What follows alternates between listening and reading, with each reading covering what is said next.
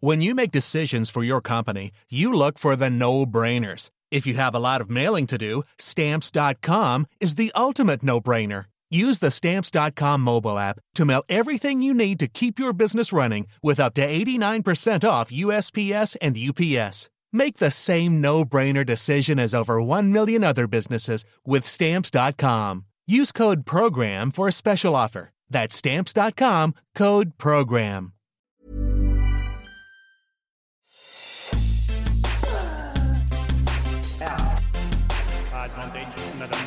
Salut à tous, bienvenue dans Terre débattue, votre podcast durant la quinzaine à Roland Garros. Le tableau, messieurs, se précise avec les premiers qualifiés pour les demi-finales. Tsitsipas et Zverev, on va parler de tout ça avec nos experts Bertrand Millard, Laurent Vergne et Camille Pain. Bonsoir, bonjour à cette heure-ci, je ne sais plus vraiment comment, comment ça va.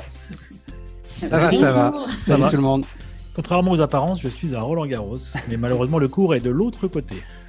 Allez, ne restez pas enfermés à, Roland Garros. Bertrand, on va se dépêcher. On vient donc d'assister en session de nuit au quart de finale entre Tsitsipas et, Medvedev. Que retenir de ce match? Beau match, grand match, choc décevant, ce sera le débat du jour. La question qui fâche, finale à l'US Open, vainqueur en Masters 1000, désormais demi-finaliste à Roland Garros après sa victoire sur Davidovic Fokina. Zverev enchaîne les perfs et pourtant, est-il vraiment reconnu à sa juste valeur N'est-on pas trop dur avec le sixième joueur mondial Sans oublier la stat de Jeu 7 et Mat, le compte Twitter dont nous sommes partenaires, et puis l'affiche du jour ce mercredi. Gros plan évidemment sur la première night session avec du public, et ce sera un explosif Djokovic, Berrettini, terre débattue. C'est parti alors le débat du jour, on va revenir évidemment sur euh, ce match qui s'est terminé euh, en session de nuit entre Stefanos Tsitsipas et, Daniil Medvedev avec la victoire en, 3-7, 6-3, 7-6, 7-5 de Stefanos Tsitsipas. 2h19 minutes pour venir à bout du numéro 2 mondial. La question, elle est, elle est simple, hein, Camille, Laurent, Bertrand. Que retenir de ce match? Est-ce que c'était un, grand match, Bertrand? Je pense ah. que ça aurait été un grand match, ça aurait pu être un grand match si euh, Medvedev avait par exemple gagné ce troisième set et qu'on s'était lancé dans un match un peu plus euh, serré, un 4-7 ou un 5-7. Ça n'était pas un grand match, mais c'était un bon match en revanche un très bon match de tennis. Euh, je me suis régalé personnellement euh, en tribune de presse à suivre cette rencontre parce que j'ai vu du beau tennis. J'ai vu une construction tactique magnifique de la part de Tsitsipas qui est vraiment à l'aise. Encore une fois, on l'a déjà dit, mais très à l'aise sur terre battue et sur cette surface. J'ai vu un Medvedev qui était loin d'être euh, maladroit aussi aujourd'hui qui a fait très belles choses, qui a été beaucoup moins constant en revanche que son adversaire. Il y a aussi eu des trous, notamment le jeu où il est débreaké au troisième, parce qu'il avait quand même ce break d'avance au troisième set où il passe complètement à côté du jeu où il est débreaké. Mais on a vu des choses magnifiques. On a vu ce twinner euh, lobé euh, de Medvedev derrière lequel il fait le point. On a vu des points. Euh, des gentils, vraiment. Non, non, on a vu des points magnifiques. Moi, je oui, trouve, d'accord, mais ça fait pas un bon match. Ça fait un bon match pour moi. Si, si, c'était un bon match de tennis. Je trouve, que ça jouait bien au tennis. Et, et Medvedev a eu voilà, effectivement, il a eu du mal à démarrer et après, il a eu aussi des moments où il a coincé, comme dans cette troisième manche où il avait le break d'avance. Et Tsitsipas me bluffe. Je trouve qu'il est euh, fluide. Je trouve qu'il est clinique. Euh, il s'énerve jamais, même quand il est breaké au troisième. Il est, il a l'air, il est vraiment dans son truc. Il a l'air d'être vraiment prêt. Il sait où il va et il joue un, excellent tennis. Et il va arriver frais en demi. Donc c'était pour moi un bon match et surtout un bon match de Tsitsipas qui m'a plu, moi, dans ce match, euh, c'est sûr qu'on aurait aimé un petit peu plus d'adversité pour euh, le côté spectacle. Euh, par contre, ça confirme tout ce que je pense de Titi Paz depuis un moment, et notamment la semaine dernière où il remporte à Lyon avec un, niveau au-dessus de tout le monde. C'est que là, j'ai remarqué que à chaque fois que Medvedev essayait de jouer un peu plus long, de, créer la différence, il y a Titi Paz qui arrive, ce qu'il ne faisait pas forcément avant. Il a toujours eu ce sens tactique, Titi Paz, euh, qui le caractérise. Moi, je trouve qu'il arrive à, frapper encore plus fort, encore plus lourd sur une frappe, euh, sur une fin de rallye qui lui permet de reprendre l'avantage et derrière d'utiliser sa stratégie amortie, court croisé, tout ce qu'il sait faire depuis longtemps. Euh, avant, je trouvais qu'il arrivait à, créer la différence de par ce sens tactique. Là, depuis quelques mois, il arrive à faire la différence en qualité de frappe et notamment côté revers, ce qu'il n'arrivait pas à faire. On a l'impression qu'il est en train de lâcher les chevaux, qu'il est en train de physiquement s'étoffer aussi parce qu'il est tout jeune, et que là, face à un Medvedev qui est quand même un grand gabarit, même si c'est pas sa surface, euh, sa balle est lourde, sa balle va vite, et eh bien à chaque fois, il arrivait finalement à le déstabiliser en puissance pure. Et ça, je trouve que c'est euh, relativement nouveau euh, chez Tsitsipas. Laurent, tu n'étais pas vraiment d'accord avec euh, Bertrand sur le terme euh, bon match. On a vu un combat quand même. Euh, Medvedev a eu des occasions dans le deuxième set, dans le troisième set. Oui, bah, ce qui est vrai, c'est qu'il lui manque pas. Ça aurait pu pour moi être un très bon match s'il avait gagné le deuxième set surtout. il ne manque pas grand-chose. on a vu des matchs basculer après pour moins que ça, mais globalement, moi j'étais un peu déçu par, par le match parce que j'étais un peu déçu par Medvedev. Je trouve qu'on a retrouvé un peu le le Danil des mauvais jours sur Terre, il fait un très très mauvais premier set, énormément de fautes. J'ai trouvé qu'il s'est beaucoup précipité. Euh, j'ai l'impression qu'il avait décidé de finir systématiquement l'échange euh, en trois ou quatre frappes. Donc j'ai trouvé qu'il manquait de patience, comme on le voit malheureusement souvent sur terre battue. Euh, donc, pas dans les deux sets suivants. Hein. Ouais, pas dans les deux sets suivants. pas surpris en montant au filet plus que d'habitude, avec pas mal de réussites. Moi, j'ai trouvé qu'il n'avait pas tellement de. Enfin, Medvedev n'avait pas vraiment de fil conducteur aujourd'hui. J'ai pas bien compris ce qu'il essayait de faire ce soir, honnêtement. Et... Hormis le premier set, je trouve que... non, je trouve que Medvedev fait quand même plutôt un bon match. Je crois que c'est Tsitsipas qui, qui rend, qui rend les choses. Je trouve que côté revers, notamment, il a arrosé, il a fait beaucoup, beaucoup de fautes. Alors après, oui, les deux, derniers, deux, derniers, sets sont accrochés, mais moi, honnêtement, euh, euh, mais ce, manque de fil conducteur, euh, on le voit, Laurent, notamment sur la fin où euh, il joue très long, il repousse passe et il tente des amortis d'un peu loin. On sent, je vois ce que tu veux dire. Oui, parce que je trouve qu'il tente des choses. Il a, été dépourvu de solutions et voilà, j'ai l'impression que oui, il a tenté des choses. Donc il a fait un ou deux points magnifiques. Il fait peut-être le, il fait le point du match et un des points de la quinzaine. Il n'y a aucun doute là-dessus, mais enfin, c'est pas ce qu'on peut retenir d'un match de 2h30 et 3-7. donc en revanche, Tsitsipas, j'ai trouvé qu'il était vraiment très très très bon et je l'ai trouvé super agressif. Il a pris la balle très tôt. Moi, c'est ça qui m'a frappé. Euh, des deux côtés, coup droit et revers. On sent que vraiment, il avait décidé de d'étouffer Medvedev et il a parfaitement réussi. Donc, euh, je suis. Je peux pas dire que je sois bluffé parce que Tsitsipas, euh, il fait une, très bonne saison. C'est sur terre, il est parmi les tout meilleurs cette année notamment.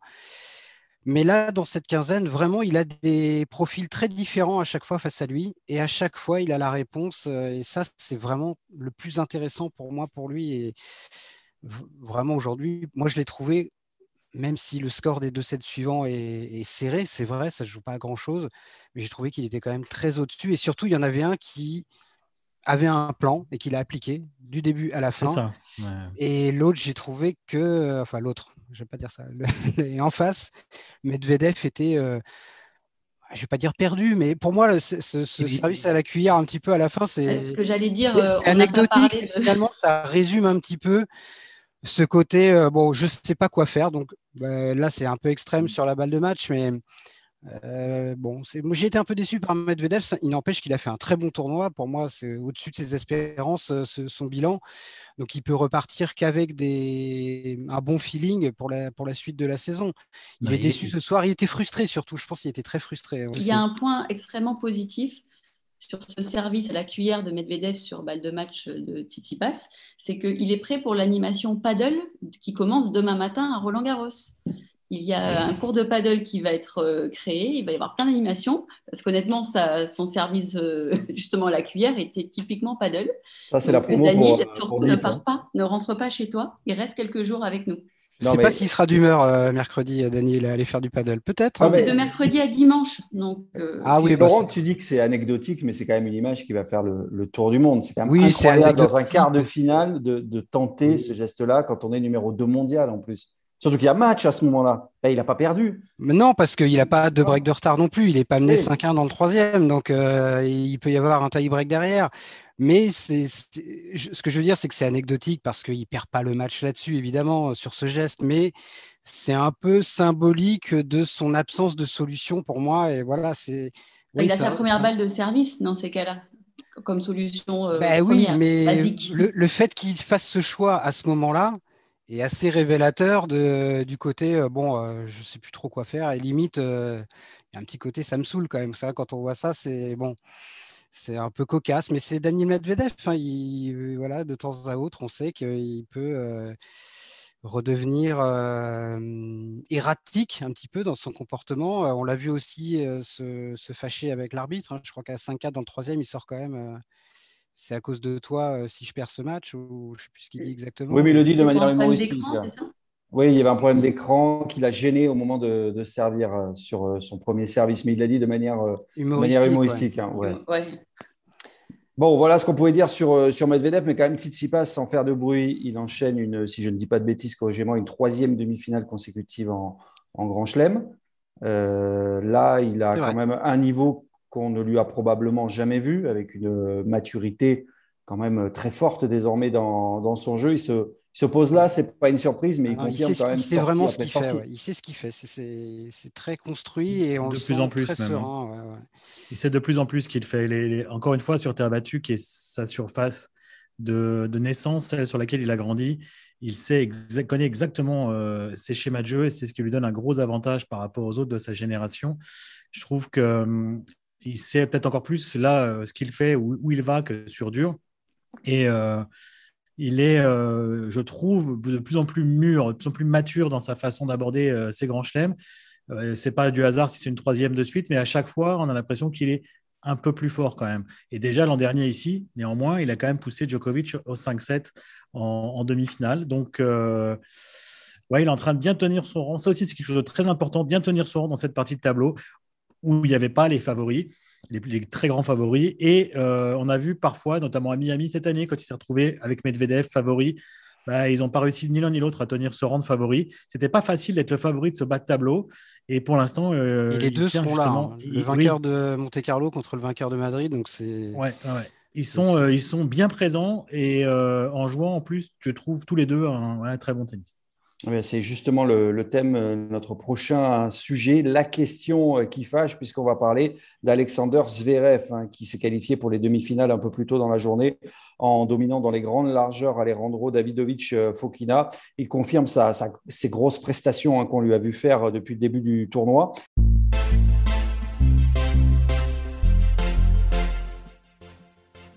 Mais la question qui fâche, c'était la question que j'avais envie de vous poser. Vous allez peut-être me contredire, mais est-ce qu'il est vraiment reconnu à, sa juste valeur, Alexander Zverev? On peut quand même en douter, non? C'est vrai qu'on ne le sent pas accompagné d'une aura euh, démesurée, alors qu'il a déjà une, carrière phénoménale pour son âge. Il a quand même gagné le Masters, il a été numéro 3 mondial, il a gagné plusieurs euh, Masters 1000, il est finaliste en, Grand Chelem. Je ne suis pas certain qu'il soit considéré vraiment à sa juste valeur, non? Ah, Clairement pas. Euh, non, on en a un tout petit peu parlé l'autre jour. Moi, je pense qu'on est assez injuste avec Alexander Zverev parce qu'il a été très fort très vite. Il a été numéro 3 mondial à 20 ans. Il a gagné des Masters 1000, son premier Masters 1000 à 20 ans. Il a gagné le Masters, il devait avoir 21 euh, ans. Et comme derrière, il a connu des, une forme de crise de croissance, et on s'attendait à ce que très vite, euh, il batte les Nadal, les Federer, les Djokovic en Grand Chelem, qui gagnent des Grands Chelems. Ça lui prend du temps. Il n'a toujours pas gagné de Grand Chelem. Et moi, ce qui me sidère, c'est qu'on est vraiment dans l'époque du, poisson rouge. C'est-à-dire que le, dernier qui a gagné a raison, le dernier qui a perdu a tort et définitivement, et on enterre les gens à une vitesse. Moi, j'ai quand même vu, lu ou entendu que Alexander Zverev, c'était fini, il n'y arriverait jamais, il ferait jamais rien, alors que le mec avait 22 ans, 23 ans. Je rappelle quand même qu'il y a un joueur comme Stan Wawrinka qui, à 27 ans, n'avait même pas fait une demi-finale en Grand Chelem finalement, il a fait une petite carrière assez sympathique derrière. Donc, euh, les joueurs avancent à leur rythme. Et c'est pas parce qu'un joueur à 23 ans ou 24 ans n'a pas gagné le tournoi du Grand Chelem qu'il est bon à rien ou qu'il sera bon à rien ad vitam aeternam. Zverev, il franchit des paliers. Ça va peut-être pas aussi vite que certains voudraient. Il a des lacunes, il a des carences aussi qui sont en plus très visibles, donc que, tout le monde peut remarquer. Enfin, Zverev, sur les cinq derniers tournois du Grand Chelem, c'est une finale, deux demi, un quart et un huitième. Et encore une fois, son huitième l'année dernière à Roland Garros où il perd contre Sinner. Il était un peu malade. Et en plus, il avait euh, l'US Open dans, les jambes et dans la tête. Donc moi, je trouve que c'est un joueur qui est en progression, euh, qui est plus très loin aujourd'hui. Euh, évidemment, on peut gagner un grand chelem sur un one-shot en faisant rien pendant trois ans et en gagnant le tournoi.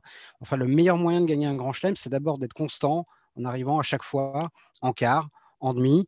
On se met en position de pouvoir aller au bout c'est ce qu'il est en train de faire. Je ne sais pas s'il va aller au bout euh, là, j'en suis pas convaincu. Si on devait avoir une demi Nadal Djokovic, clairement, il serait sur le papier le quatrième homme parce que même par rapport à Tsitsipas, Tsitsipas a donné plus de garanties que lui pour moi, y compris dans ce tournoi. C'est vrai qu'il a eu un tableau facile, mais oui, je pense qu'on manque un petit peu de respect à Alexander Zverev et il faudrait reconnaître quand même qu'il progresse, qu'il a des mérites et qu'il a encore une énorme marge de progression. Tu as pensé à Chang sur le one shot. Hein. T'as senti énervé, euh, le huitième contre Lendl, tout ça. Pas que, pas que, non. ah, c'est un petit peu quand même. J'ai senti là le one shot. Tu étais en 89. Oh, je te vois. Il faut que tu arrêtes avec, Lendl.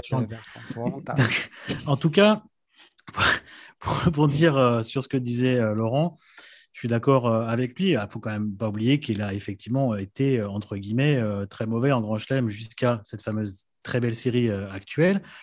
Mais ce qui rend euh, les choses pour Zverev, euh, comme, comme tu les as décrites, Olivier, tout à l'heure, c'est parce qu'il a de grosses irrégularités dans ses matchs, dans son jeu, dans ses tournois. Alors effectivement, en ce moment, en Grand Chelem, ça n'est plus le cas. Euh, c'est encore le cas de temps en temps dans d'autres tournois. Je pense à Miami, où j'ai commenté son match contre Russie Vuorist et son, son, premier match contre le Finlandais. Il gagne le premier 6-1 ou 6-2. Et derrière, il n'y a plus personne. Il, prend une rousse en étant complètement cuit physiquement incompréhensible. Il y a ces fameux matchs où il, euh, il euh, peut euh, passer du chaud au froid, même du glacial au bouillant très rapidement ou inversement. je repense à l'US Open de l'année dernière, quart de finale contre Koric, il est mené 6-1, 5-2. Et d'un coup, il se met à jouer alors qu'il était complètement à l'envers.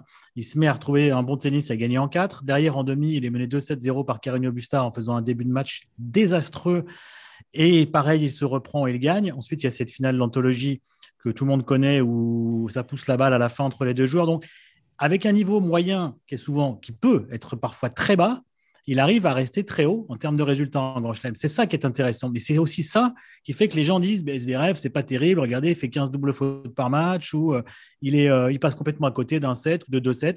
Voilà. Alors, ça, ce sont des choses qu'il est en train de gommer. On voit ici à Roland Garros, il fait des matchs pleins. Je l'ai trouvé euh, énorme en huitième euh, de finale. Aujourd'hui, bon, Davidovic Fokina était complètement rôti, donc complètement cuit, donc euh, il n'y a pas eu de match. C'était ce que j'attendais. Mais le tour d'avant, contre hein, Nishikori, ouais, mais contre Nishikori, un premier set un peu accroché. Derrière, tout le monde dit Nishikori était cuit aussi, mais non, je ne crois pas qu'il était cuit. Je crois que Zverev a fait un très gros match avec Curry le japonais. Donc il est en train de progresser dans la régularité. Et c'est quelque chose de très important. Et c'est peut-être en, en, continuant à progresser dans cette régularité qui va être pris de plus en plus au sérieux et qu'on ne dira plus, ouais, Zverev, enfin voilà, qu'on ne pourra plus dire Zverev n'est pas pris au sérieux. c'est intéressant ce que tu dis, Bertrand, mais en règle générale, sur le tennis, c'est quand même un sport, à part pour les tout meilleurs, où, on voit euh, tes faiblesses, euh, fenêtre ouverte. Euh, parfois, c'est pas facile à assumer, et notamment quand on est jeune et qu'on a envie de montrer qu'on est grand, euh, c'est un beau garçon, enfin, il a tout pour lui, et que tout d'un coup, d'être confronté à la gestion de ben là, ouais, j'ai peut-être pas assuré euh, parce que j'ai eu une certaine émotion, ce qui est tout à fait normal. Peut-être qu'il a eu du mal aussi à engranger de la confiance sur ses premières années sur le circuit. Et moi, je pense surtout qu'il est arrivé beaucoup trop tôt, numéro 3 mondial. En fait, il était tout frais il a débarqué et on lui en a demandé beaucoup trop, trop tôt.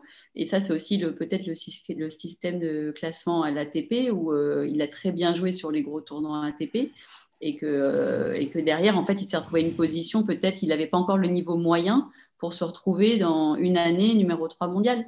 Et je suis pas sûre que ça l'ait aidé. C'est peut-être pour ça qu'il a perdu un peu de temps. Mais chacun son histoire. À un moment donné, le, à son âge, être 3 mondial, c'est que ça ne tombe pas du ciel. C'est qu'il a une, une base tennistique et mentale parce que c'est un, un, gros bosseur et c'est un joueur très structuré, un peu à la Tsitsipas et il a besoin d'un petit peu plus de temps, euh, comme tu disais Laurent, pour, euh, pour gérer ces, ces freins euh, qui ont pu l'embêter. Mais je pense que cette place très tôt l'a handicapé.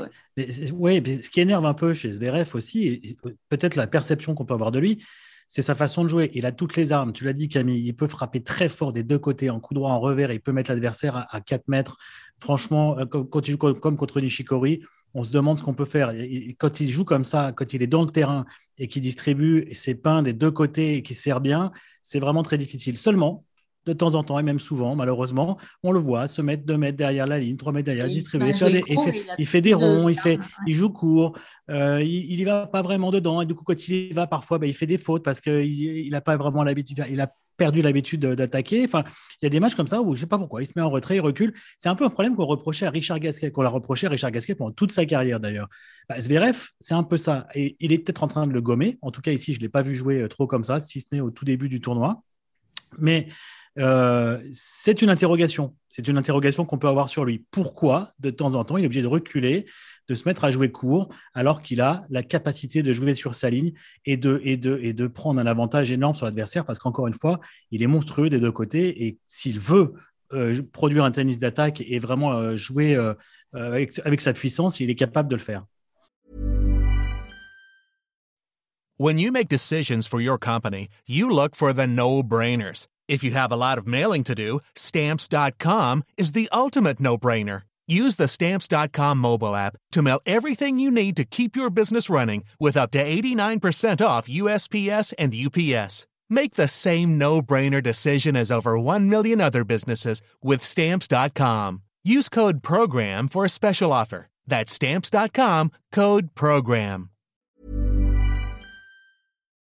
Ah, je pense que. Ouais, vas-y, Olivier. Non, non, j'allais rebondir moi aussi sur peut-être un problème de, de, personnalité aussi, de perception du, du public. C'est qu'on est quand même dans, dans, un monde où l'apparence compte énormément et c'est vrai qu'il a pas encore le, le, charisme ou tu vois, il dégage pas. Moi, je trouve qu'il a le, charisme. Je sais pas ce qu'on appelle le charisme. moi, je, trouve que c'est quelqu'un qui dégage quelque chose. Après, c'est n'est hmm. pas une personnalité hyper extravertie. Euh, il n'a pas l'humour de Daniel Medvedev, par exemple. Il n'a pas. Hmm.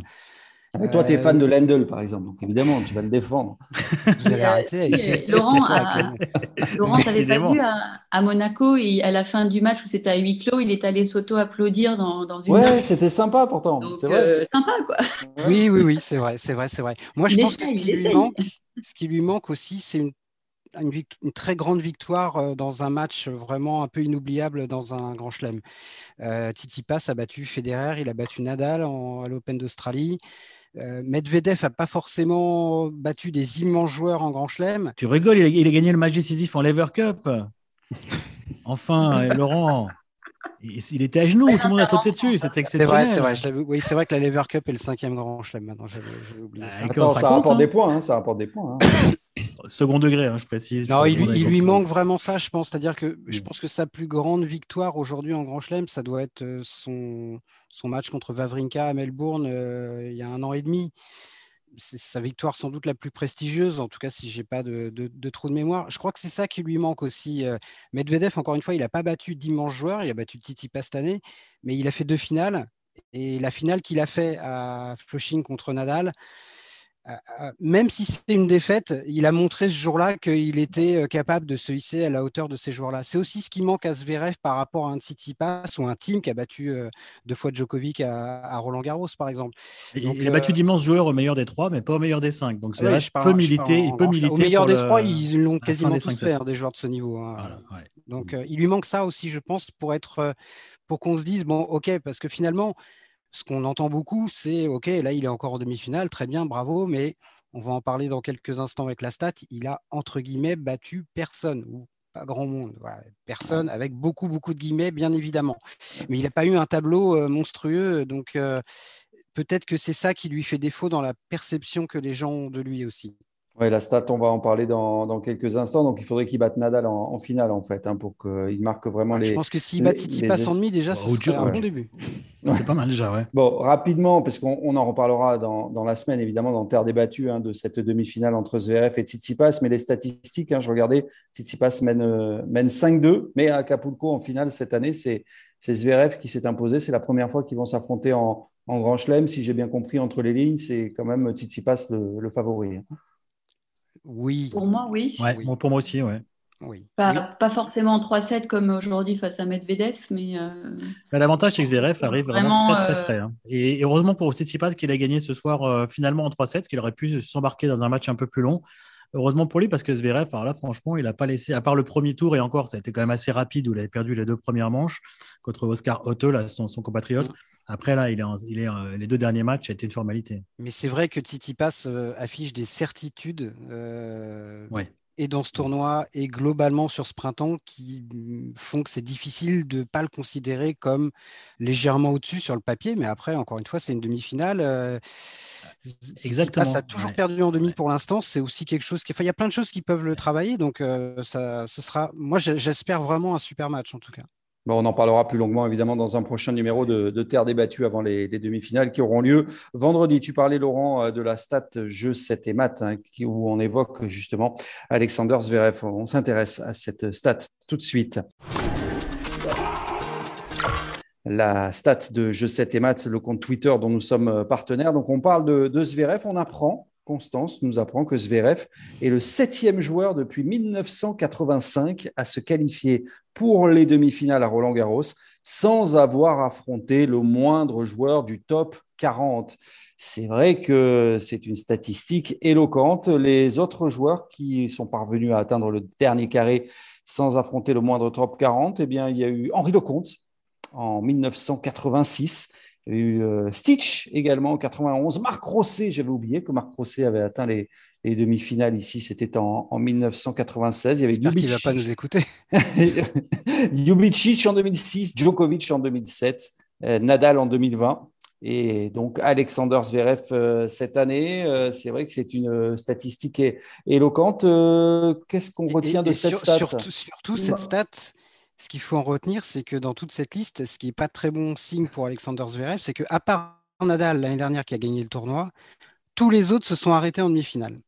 Tous ah ceux qui ont atteint les demi sans jouer de top 40 ont perdu en demi, sauf Nadal, mais Nadal, c'est Nadal. Donc, Alors, si on, pas très bon signe pour notre ami allemand.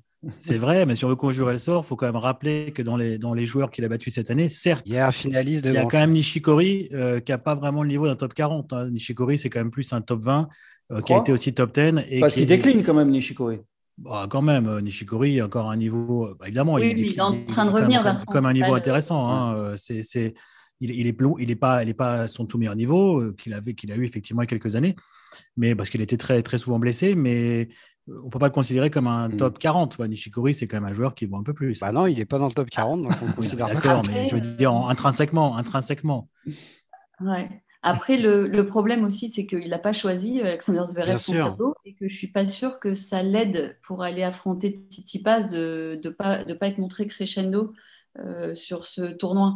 C'est qu'en termes de niveau de jeu, en fait, euh, vos adversaires vous font progresser match après match pour essayer de jouer plus long. Bah, aujourd'hui, il aurait pu, il avait un client quand même sur terre battue, mais le problème c'est que encore une fois, il est arrivé totalement rôti euh, à cause de, de Botic, euh, vote deux ans de chute pour le deuxième tour notamment, qu'il a pris 2-7 qui était. Et il l'a placé.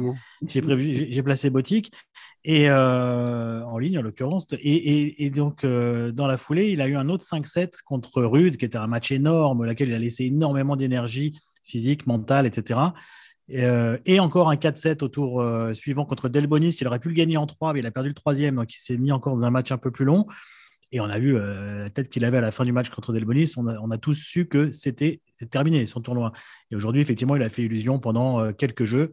Et puis derrière, il a été, était tellement cramé qu'il ne pouvait rien faire. Donc ça, c'est dommage. Ça aurait pu être un match un petit peu plus serré pour Zverev. Ça aurait peut-être peut plus aidé finalement d'avoir une meilleure enfin, une opposition un peu plus forte aujourd'hui que ce qu'elle a été. C'est qu'on dit bah, il a eu un tableau facile, mais je suis pas sûre que s'il veut aller au bout d'un tournoi, que ça soit finalement une chance pour lui de ne pas avoir eu peut-être un vrai client euh, au troisième, quatrième tour. En tout cas, client sur le papier, Davidovic en était un, tu le disais Bertrand, mais euh, ça, les, questions de tableau, à un moment, il faut aller gagner les matchs quand, quand ils se présentent. on, prend, ce qu'il y a, entre guillemets. Donc, euh. Voilà. et puis s'il va au bout, euh, on oubliera très vite. mais peut-être voilà, il va lui semaine. déjà, il, va il faudra qu'il batte deux top 40. Hein. on n'en est pas là. on n'en est pas là. Allez, on va, on va basculer maintenant à, vers la, journée de, de mercredi avec bah, l'affiche du jour.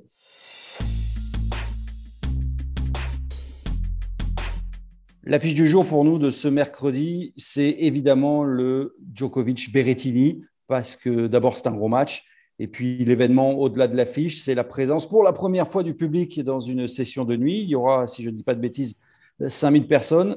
Euh, ça va tout changer quand même par rapport à la perception de ces matchs de, night session de ça soirée. Ça va faire du bien, oui. Ce sera pas Flushing Meadow, mais ça va. Bah, on, a testé euh, la night euh, sans public euh, à plusieurs reprises. on a pas j'en, ai, parlé dans mes chroniques. On a, voilà, on a testé. C'est très particulier. Il faut l'avoir vécu une fois dans sa vie parce que j'espère que ce ne sera qu'une fois dans sa vie et que maintenant on aura du public à chaque fois. C'est quand même très particulier. Mais on entend tout. On entend ce que dit l'arbitre au ramasseur, on entend ce que disent les joueurs, on envoie mmh. Dani qui, sort, qui, sort du cours, qui sort du cours pour aller dans les, dans les allées pour dire un peu moins de bruit euh, aux gens de l'entretien. Ça, c'est quand même exceptionnel. C'est quelque chose qu'on ne verra plus, je pense. Hein. Donc euh, voilà. Alors maintenant, on, a, on a hâte de voir effectivement avec public ce que ça va donner. Et je pense que pour les joueurs, ce sera quand même un petit peu plus facile que, que là. Euh, surtout les jours où il faisait froid, ça allait, ça allait ce soir, mais il y a des jours où il a fait un peu frisqué quand même le soir. Hein. Match qui va démarrer à, à 20h. Alors on va parler de, de Djokovic. Hein. On ne sait pas trop quoi penser hein, d'ailleurs de, de, Djokovic après son, son, drôle de match au tour précédent face à, face à Musetti. Euh, lui, Berrettini va arriver frais forcément après le, le forfait de, de Federer en huitième de, de, finale. Euh, Qu'en pensez de, de Djokovic? Jusqu'à maintenant et comment l'imaginez-vous ce, match contre Berrettini? Ils se sont déjà affrontés, mais c'était une autre époque. Hein. C'était au, c'était au, Masters, en plus une autre, une autre surface. Ouais, Berrettini était un peu, un peu à la rue au Masters. Ouais. Il n'était pas vraiment là. Vous vous attendez à quoi comme match? Est-ce qu'il y aura match? Est-ce que ça va être un cavalier seul? Non, mais la, la, question, alors je suis désolé, je, je, parle le premier, mais juste la question, c'est, c'est toujours la même, la récurrente. Est-ce que c'est bon pour Berrettini de ne pas avoir joué son match ou est-ce que c'est mauvais? Moi, j'ai tendance à penser que c'est mauvais, en fait, d'avoir eu quatre jours sans jouer. On en parlait avec Laurent euh, tout à l'heure. Euh, on se souvenait de 2011, le, quand Fonini bat Montagnès en étant complètement euh, blessé en fin de match. En fait, il s'est déchiré un adducteur et il ne peut pas jouer son quart de finale contre Novak Djokovic. Tout le monde dit Ah, bah, c'est très bon pour Djokovic qui était invaincu en plus en 2011 à ce moment-là de la saison, qui n'a pas perdu un match on se dit, pour jouer contre Federer, il va arriver bien frais et tout, c'est bon pour lui. Et, bien, mine et finalement, Federer a gagné ce match, qui avait été un des très très grands matchs de Roland Garros des, dix dernières années et plus. Et donc finalement, ça ne l'avait pas servi, Novak Djokovic, de ne pas avoir joué pendant cinq jours à l'époque. Là, ça va faire quatre pour Berrettini. Et je pense que c'est un désavantage pour lui de ne pas avoir eu de compétition, de changer la routine tout simplement. En Grand Chelem, on joue un jour sur deux. On est préparé pour ça, on est habitué à ça et on n'est pas prêt pour jouer un jour sur quatre. Donc je pense que c'est un avantage, et c'est un peu paradoxal, mais un avantage pour Djokovic que Berrettini n'ait pas joué de huitième. Après, moi, je pense que ça va quand même faire un gros match parce que Berrettini a justement la, puissance pour, euh, pour aller déstabiliser euh, Djokovic. Mais euh, au final, moi, c'est un magicien, ce Joko. Il arrive toujours à se sortir de situations improbables. Là, il se fait malmener par Musetti. Alors, mais derrière, il arrive toujours à, remettre un petit coup d'accélérateur. Donc, euh, moi, je vois bien un gros match bien intense avec du public, bien chaud, avec un, 5-7 pour Joko. Ah oui, 5-7, carrément. Alors, euh, malheureusement, le public sera pas chaud pour la fin du match parce que si ça fait 5-7, j'ai peur que tout le monde de... Ah oui. Ben, il y aura tout, il y aura. Euh, il y aura malheureusement la, le, speaker qui va mettre dehors les gens à, 23h. Non, et j'ai envie de la ce totale. tu, connais, ça, tu connais bien Camille, ça. Hein tu t'es fait siffler un petit, un petit paquet de fois. Mon cher Marc, bon, ça va alors. pour que tu vives ça. On tu as appris à te faire siffler dans ce tournoi, Camille.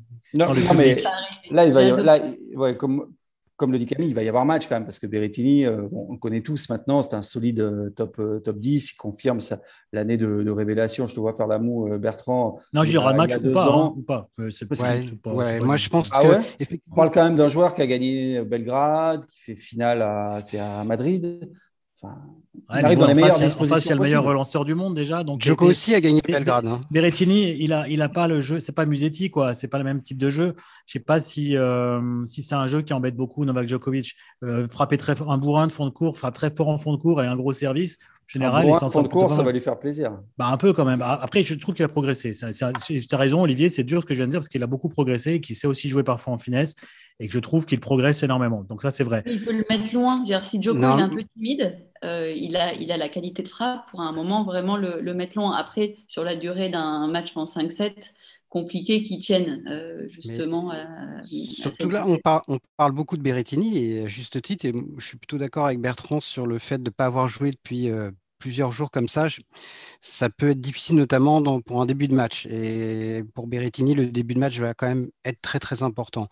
Mais on ne parle pas beaucoup de Joko et je pense que il y a une question autour de lui aussi, c'est où en est vraiment Novak Djokovic. Et le match un peu bizarre qu'il a joué contre, pas, bizarre euh, de sa faute, hein, mais contre Musetti, qui est assez illisible avec deux sets hyper accrochés, 2h20, il prend 7-6, 7-6, et derrière, il perd plus qu'un seul jeu, il n'y a plus de match. Donc, moi, la question que je me pose, c'est euh, quelle est la part de Musetti et quelle est la part de Djokovic dans ce qu'on a vu dans les deux premiers sets? Et Cette réponse-là, on aurait pu l'avoir si Musetti était resté dans le match euh, physiquement, mais comme il en a complètement disparu, pour moi, on n'a pas vraiment eu cette réponse. Alors, Djokovic a dit un truc intéressant après le match. Il a expliqué, on lui a dit, est-ce que vous étiez euh, euh, nerveux après la perte du deuxième set et il a dit qu'en fait il, était beaucoup plus nerveux au début du match. Bah, ça se voyait. Hein. Et c'est quand même assez étonnant, je veux dire, Novak Djokovic qui joue contre Lorenzo Musetti, euh, qui a énormément de talent, euh, mais c'est quand même un jeune joueur de 19 ans. Que, que, Djokovic se soit retrouvé aussi nerveux comme ça en début de match, et il a pris beaucoup de mauvaises décisions. Enfin, c'était assez étonnant. certes, Musetti a joué un tennis formidable, mais il reste pour moi une petite interrogation autour de, Novak Djokovic et c'est la réponse que j'attends moi demain soir euh, de sa part. J'espère qu'on pourra l'avoir. Quand je dis j'espère, c'est-à-dire que si il, gagne en 3-7 euh, et que Berrettini passe complètement au travers, on aura encore cette forme d'incertitude avant une potentielle demi-finale contre éventuellement, voire probablement, euh, Raphaël Nadal. Donc voilà, moi, c'est plus par rapport à ça que ce match contre Berrettini m'intrigue. Je pense qu'on sait à peu près ce que va faire Berrettini tennistiquement. Il ne va pas beaucoup nous surprendre. Je ne suis pas sûr non plus que ce soit le schéma de jeu le, forcément le plus compliqué à gérer pour Djokovic mais à condition que ce soit le Djokovic qu'on connaît moi, quand je dis qu'il peut l'embêter, c'est au vu de son match face à Musetti, hein, on est d'accord. Oui, mais ce qui signifie bien que, signifie bien que c'est lui qui a les clés. C'est bien lui qui a les clés, c'est Novak Djokovic qui a les clés. Effectivement, s'il n'y avait pas eu ce match contre Musetti, on ne se poserait pas la question. on, se la pose parce qu'il a eu cette difficulté. et comme vient de le dire très justement, euh, ouais, comme tu l'as dit très justement, Laurent, on, est un point d'interrogation parce qu'on ne sait pas euh, pourquoi il était aussi nerveux, pourquoi il a fait autant de fautes dans les premiers sets, sans rien enlever, bien sûr, à Musetti qui a très bien joué. Mais il a les clés. C'est-à-dire que si effectivement on a un Djokovic euh, de qualité comme on l'a eu dans les, dans les 3e, 4e, 5e contre Musetti, je pense que ça devrait se passer sans trop de problèmes. C'est si Djokovic n'est pas à son, euh, à son meilleur niveau qu'il peut avoir des, soucis. Et effectivement, comme il y a une petite interrogation sur son niveau actuel, il y a une petite interrogation, forcément, et eh bien c'est ce qui rend les choses euh, intéressantes et, et on peut quand même avoir un petit peu de doute. En fait, vous, vous êtes déjà projeté sur la, demi-finale. Vous avez envie de voir dans le match de Djoko s'il est capable potentiellement en demi-finale de, battre Rafael Nadal. C'est ça, en fait. Aussi, aussi, oui, mais pas que, parce que franchement, là, s'il est euh, aussi nerveux, qui commet autant de fautes euh, contre Berrettini qu'il ne l'a fait contre Musetti pendant 2 sets, ça peut être un match compliqué, donc, euh, et potentiellement même très compliqué. Mais oui, c'est lui qui a les clés, clairement. De toute façon, c'est le principe de ces joueurs-là, à part quand ils s'affrontent entre eux, les Nadal, les Djoko, ou Federer quand il est au top niveau. oui, ils ont, ils ont forcément les clés contre ce type de joueurs, c'est certain. Et puis on peut dire, pour reprendre un petit peu le débat de Zverev, il n'a pas été challengé finalement jusqu'à maintenant. il y a ben, Musetti, mais Musetti après il a explosé physiquement et aupausavant, c'est pas sur les. C'est pour ça que c'est un peu frustrant ce match. Non, ça c'est sûr. Bon, voilà ce qu'on pouvait dire. Je pense que donc il n'y aura personne pour dire que Berrettini va gagner ce, ce, match et ce, quart de finale. il faudrait vraiment que je pense que Novak Djokovic passe bien à côté pour, euh, pour perdre. Je ne dis pas qu'il ne va pas être inquiété, mais pour perdre, je, Non, ou alors il fait un très mauvais match, mais c'est possible. Hein. Il en a déjà mm. fait ici des matchs. Il a perdu contre Cecchinato déjà en, quart, mais ce n'était pas tout à fait euh, dans les mêmes circonstances et le, même, Djokovic. Mm. Bon, bien voilà ce qu'on pouvait dire euh, sur, sur cette journée de, de mercredi. Voilà qui va qui va mettre un terme à cet excellent euh, terre débattu. Il n'y a pas de pronos Ah si, si, les pronos. Ah là là, mais oui, les pronos. Mais alors, vous savez quoi? Parce que j'étais déjà en train de regarder l'heure. Moi, je l'ai déjà donné, les gars. Je me disais, oulala, mais il est tard. Vous voyez, T'as dit quoi, Camille J'avais envie de terminer le plus vite possible. Djokovic 5-7. Ah oui, exact, ah oui alors, alors les pronos. Parce que alors moi, comme j'étais pas là sur les émissions précédentes, faites-moi un petit point. Qui est devant là pour l'instant? Mais aujourd'hui, on n'a pas joué finalement on sur le pas, oui, Medvedev. Hein, on, a oublié. Euh, Puisqu'hier, il n'y en a pas eu terre débattue, il y avait Deep Impact. Mais alors, qui est devant? Eh ben, je crois que c'est très resserré de fait que. Qui est le Novak Djokovic actuel là, Je crois que c'est 15, 14, 14, quelque chose comme ça. On va faire le point avec Adrien, mais c'est très serré. Bon, alors, on fera un point mercredi. Ok. Alors les pronos. Donc euh, Bertrand. Bah, pour Djokovic Berrettini. Ouais. Ben, je vais dire, euh, je vais dire Djokovic en 3. En 3. Eh ben, pareil, c'est ce que je voulais dire. Donc je ne vais pas changer. Djokovic en 3. Toi, Camille, donc tu as pris un risque. Un 5, tu restes le, panache. le panache. Ouais, le panache. panache, bien sûr. qui va payer, eh ben, qui va payer. On va surveiller. Le panache, eh bien, écoutez, on fera un petit bilan demain pour le prochain numéro de, de Terre débattue. Merci Bertrand, merci Camille, merci Laurent. C'était un plaisir merci comme d'habitude. On va aller se coucher, on l'a bien mérité, je pense, non? Ah oui, oui. Ah ouais, c'est ça. Puis vous n'oubliez pas, Terre débattue, vous retrouvez ce podcast sur toutes les plateformes d'écoute. Je vous invite évidemment à noter ce podcast sur Apple Podcast, vous laissez 5 étoiles et un commentaire. À très vite pour un nouveau Terre débattue. Salut à tous. Salut. Salut, à demain.